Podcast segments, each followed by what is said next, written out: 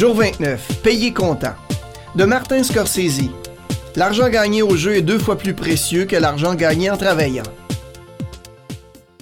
Bonjour. Un autre point mérite discussion avant de terminer ce mois. Il s'agit de l'évidente logique de payer comptant tout achat moins coûteux que le montant d'une maison. Ceci inclut une automobile, des électroménagers, des meubles, des appareils électroniques et bien d'autres choses. Pour la plupart des gens, cette idée relève de la fantaisie. Pourtant, si vous ne devez retenir qu'une idée du document présent, c'est bien celle-ci. Pourquoi payer comptant? Regardons les faits simplement. Au lieu de payer des intérêts à certaines compagnies, vous pouvez investir votre argent dans vos propres comptes bancaires et ainsi générer des intérêts. Peut-être pensez-vous qu'il s'agit d'un montant d'argent négligeable, détrompez-vous. Il peut s'agir de plusieurs milliers de dollars que vous jetez littéralement par les fenêtres pour maintenir en bonne santé des entreprises de financement. Combien pouvez-vous épargner? Vous pouvez épargner plus de 3 000 dollars si vous payez comptant une voiture usagée de 10 000 dollars que l'on vous aurait financé pendant 48 mois. Ça représente les intérêts que vous auriez versés à la compagnie de financement, mais qui peuvent s'accumuler au sol de votre compte d'épargne. Agissez ainsi trois fois de suite et vous accumulerez assez d'argent pour obtenir, par le fait même, une voiture gratuite. Combien payer pour une voiture si j'acquitte l'achat de façon comptant? La question qui préoccupe beaucoup de gens est comment faire pour payer une automobile comptant. Si vous suivez le présent plan depuis le début, la réponse devrait vous apparaître clairement. Votre fonds d'urgence.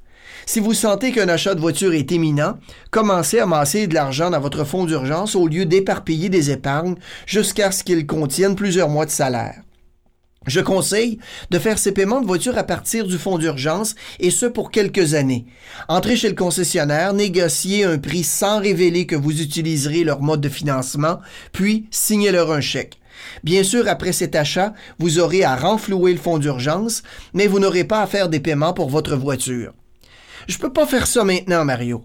C'est vrai, vous pouvez probablement pas le faire maintenant, mais vous pouvez en faire votre but. Une grande réussite sur ce point consiste à ne plus louer de véhicule. La location d'auto vous fait dépenser pour une voiture dont vous n'auriez pas les moyens d'avoir en ne vous laissant rien à la fin du bail. Si actuellement vous ne louez pas d'auto, achetez un modèle récent usagé et conduisez-le pendant plusieurs années, plus longtemps que son financement. Pendant ce temps, placez les paiements de la voiture dans votre fonds d'urgence jusqu'à ce que vous ayez assez d'argent pour payer une nouvelle automobile. Alors, par où commencer? Que pouvez-vous faire? Prenez un peu de temps pour planifier le moment où vous aimeriez acheter votre prochain véhicule et choisissez son modèle.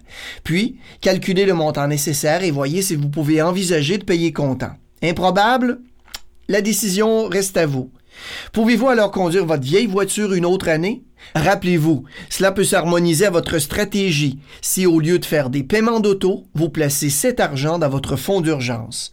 Dans quelques années, les intérêts accumulés dans ce fonds vous rapprocheront de votre auto payé comptant.